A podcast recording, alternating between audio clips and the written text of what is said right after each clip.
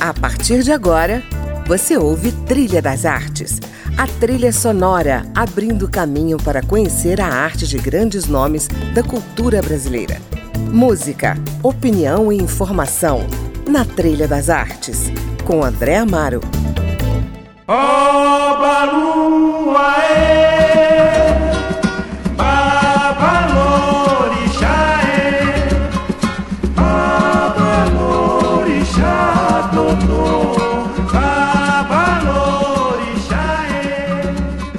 Olá, está começando mais um Trilha das Artes e hoje eu recebo a artista plástica paulista Isabel Bey, que está expondo na Câmara dos Deputados a mostra Do Lado de Cá, Olhares através do Juqueri. Ela vai nos contar um pouco desse trabalho ao som dos Tincoãs, banda que nasceu na Bahia e marcou a cena musical brasileira na década de 60 e 70. Por que os Tincoãs, Isabel? Ah, eu escolhi porque foram as músicas que eu ouvi durante, durante o momento que eu fazia os desenhos lá. Então, quando eu estava em alguns espaços que eu ficava um pouco insegura ou precisando me soltar mais para me relacionar com ele e ter outros tipos de percepções, eu ligava os Ticoãs. Então, eu escolhi por causa disso, que eu acho que é eles é, me trazem coisas boas, uma energia positiva boa e que me ajudou a produzir, me ajudou muito. Então foi essa a minha escolha. Eu gosto muito do, do, da banda, então uma pena que durou tão pouco. Oh!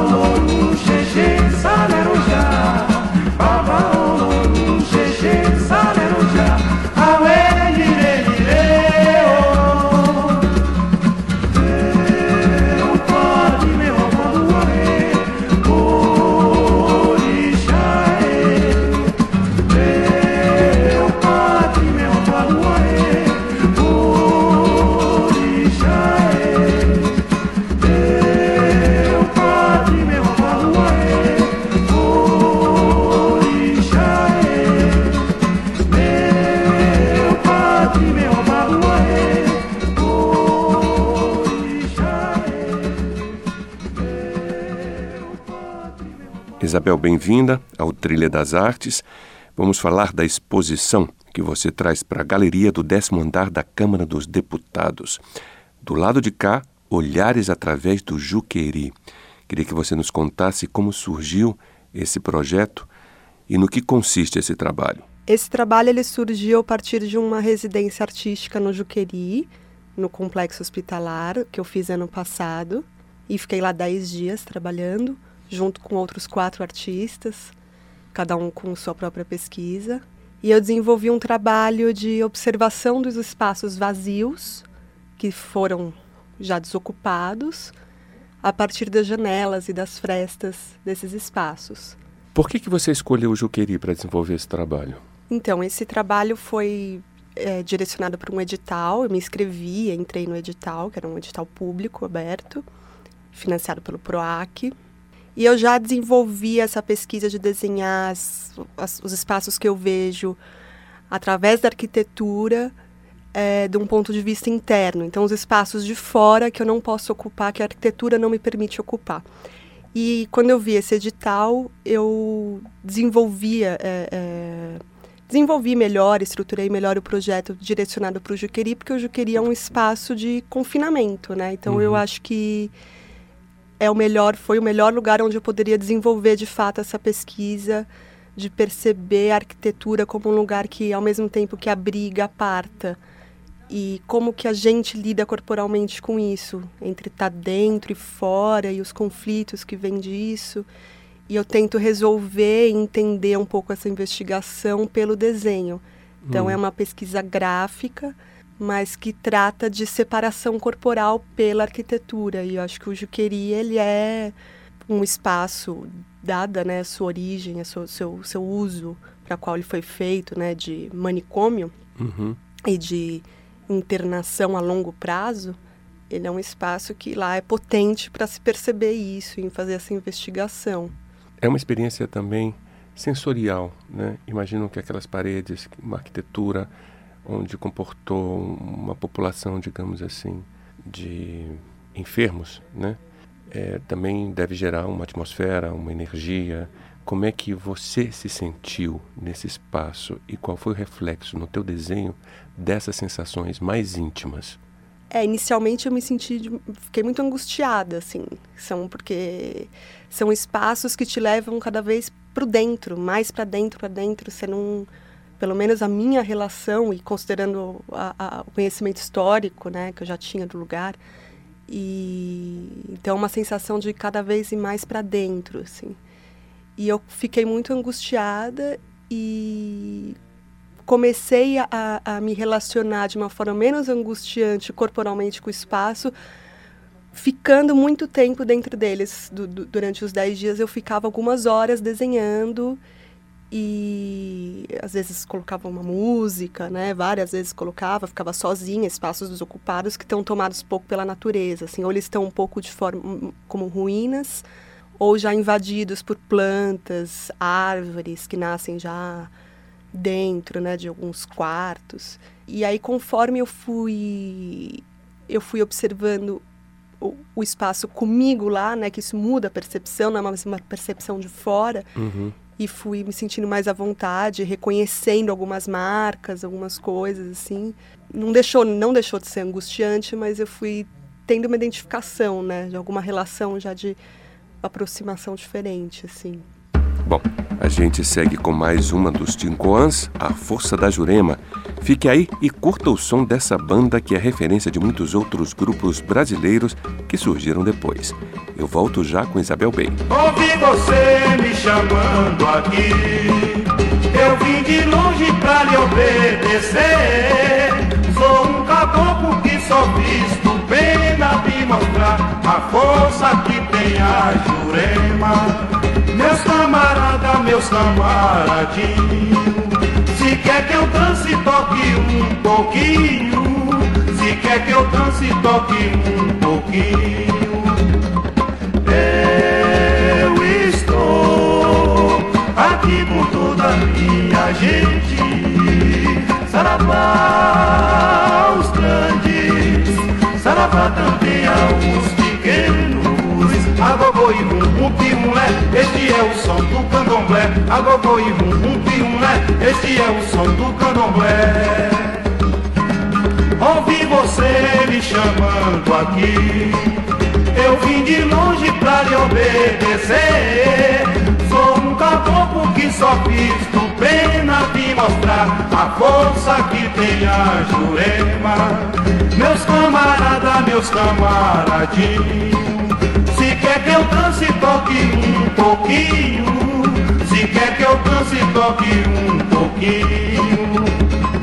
Eu estou aqui com toda a minha gente. Saravá aos grandes, saravá também aos pequenos. Agogô e rum, rum, piumlé, este é o som do candomblé. Agogô e rum, rum, piumlé, este é o som do candomblé. Agogô e rum, rum, piumlé, este é o som do candomblé. Agogô e rum, rum, piumlé, este é o som do candomblé. Agogô e rum, rum, piumlé, este é o som do candomblé. Agogô e rum, rum, piumlé, Isabel, Com que tipo de material você trabalha na sua exposição?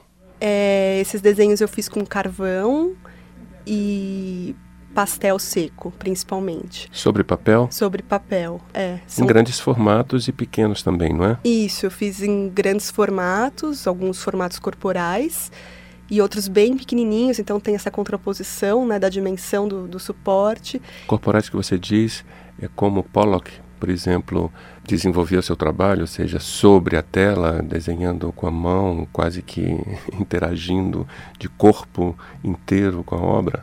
É, tem uma relação dessa forma, porque esses papéis grandes, eu levava eles para o espaço, onde o, o, espaço que eu, que eu, mais desenhei foi na rotunda, que é uma espécie de panóptico que tem lá, né? Uhum.